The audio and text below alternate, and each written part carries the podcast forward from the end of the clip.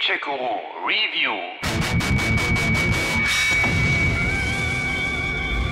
Ich fange besser am Anfang an. Ja, das ist ja nie verkehrt. Der Anfang von Assassin's Creed 3 liegt schon einige Zeit zurück, genauer sieben Jahre. Da nämlich erschien der damals dritte Teil des Zeitreise-Action-Adventures für PS3, Xbox 360 und für die Wii U, an die sich heute wahrscheinlich niemand mehr erinnern wird.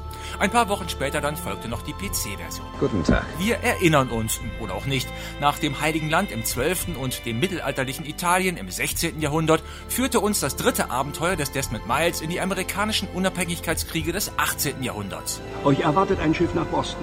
Es legt im Morgengrauen ab. Der ehemalige Barkeeper war erneut mit Hilfe der Animus-Maschine und den Genen seiner Vorfahren unterwegs in der Zeit. Wieder einmal ging es um den ewigen Kampf der Assassinen gegen die Templer. Dieses Mal stand aber auch das Schicksal der ganzen Welt auf dem Spiel. Aber nun nähert sich etwas Größeres als Templer und Assassinen zusammen. Größer als alles andere. Und wenn wir es nicht aufhalten können, werden die nächsten Wochen unsere letzten sein. Für alle von uns. Ungewöhnlich? Wir starteten in der Rolle des Engländers Adam Kenway, einem Templer, der nach Amerika reist, um dort aus einem Tempel ein Artefakt zu bergen. Und zwar Den Apfel.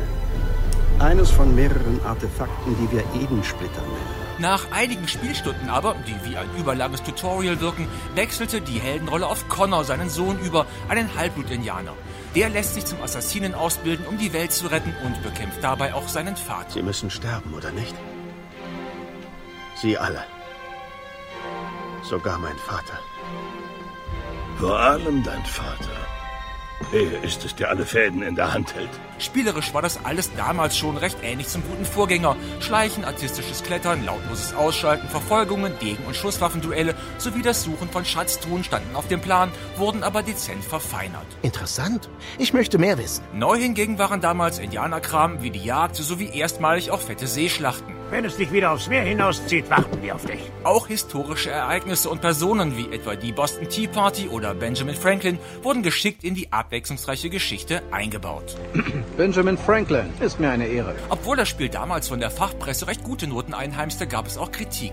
So war trotz Schnellreisefunktion und Pferden so mancher Laufweg immer noch zu lang, ausufernde Dialoge bremsten den Spielfluss, die Kämpfe waren zu leicht, das Jagen war spielerisch völlig überflüssig, die Nebenmissionen oft lang und lahm und der ganze Desmond-Zeitreisekram, von dem man sich inzwischen ja auch fast vollständig verabschiedet hat, wirkte schon damals wie ein Fremdkörper.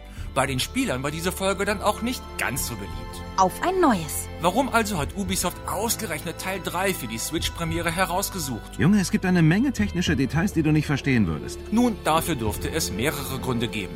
Zum einen hatte man ja unlängst erst eine Remastered-Version für PS4 und Xbox One herausgebracht und hatte das Game so eh auf dem Tisch. Zum anderen sind alle nachfolgenden Teile grafisch noch wesentlich anspruchsvoller und hätten die Switch vielleicht überfordert. Es sieht nicht gut aus. Naja, solange man mit dem Switch-Remake auf dem kleinen Bildschirm bleibt, ist die Portierung schon ganz okay.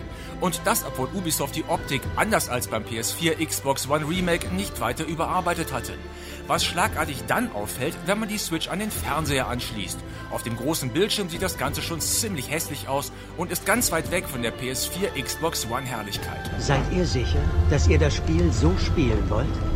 Aber gut, momentan ist es einfach die einzige Möglichkeit, Assassin's Creed auch mobil zu zocken. Und Teil 3 ist ja nun nicht das schlechteste Spiel und bietet zudem einiges an Umfang. Trotzdem, mit anderen Serienteilen wie Black Flag oder Origins wäre der Spielspaß ungleich größer gewesen, weshalb diese Portierung wirklich nur was für die ganz harten Desmond-Fans ist. Wahrheit und Wirklichkeit sind nicht immer dasselbe. Gamecheck Guru Review.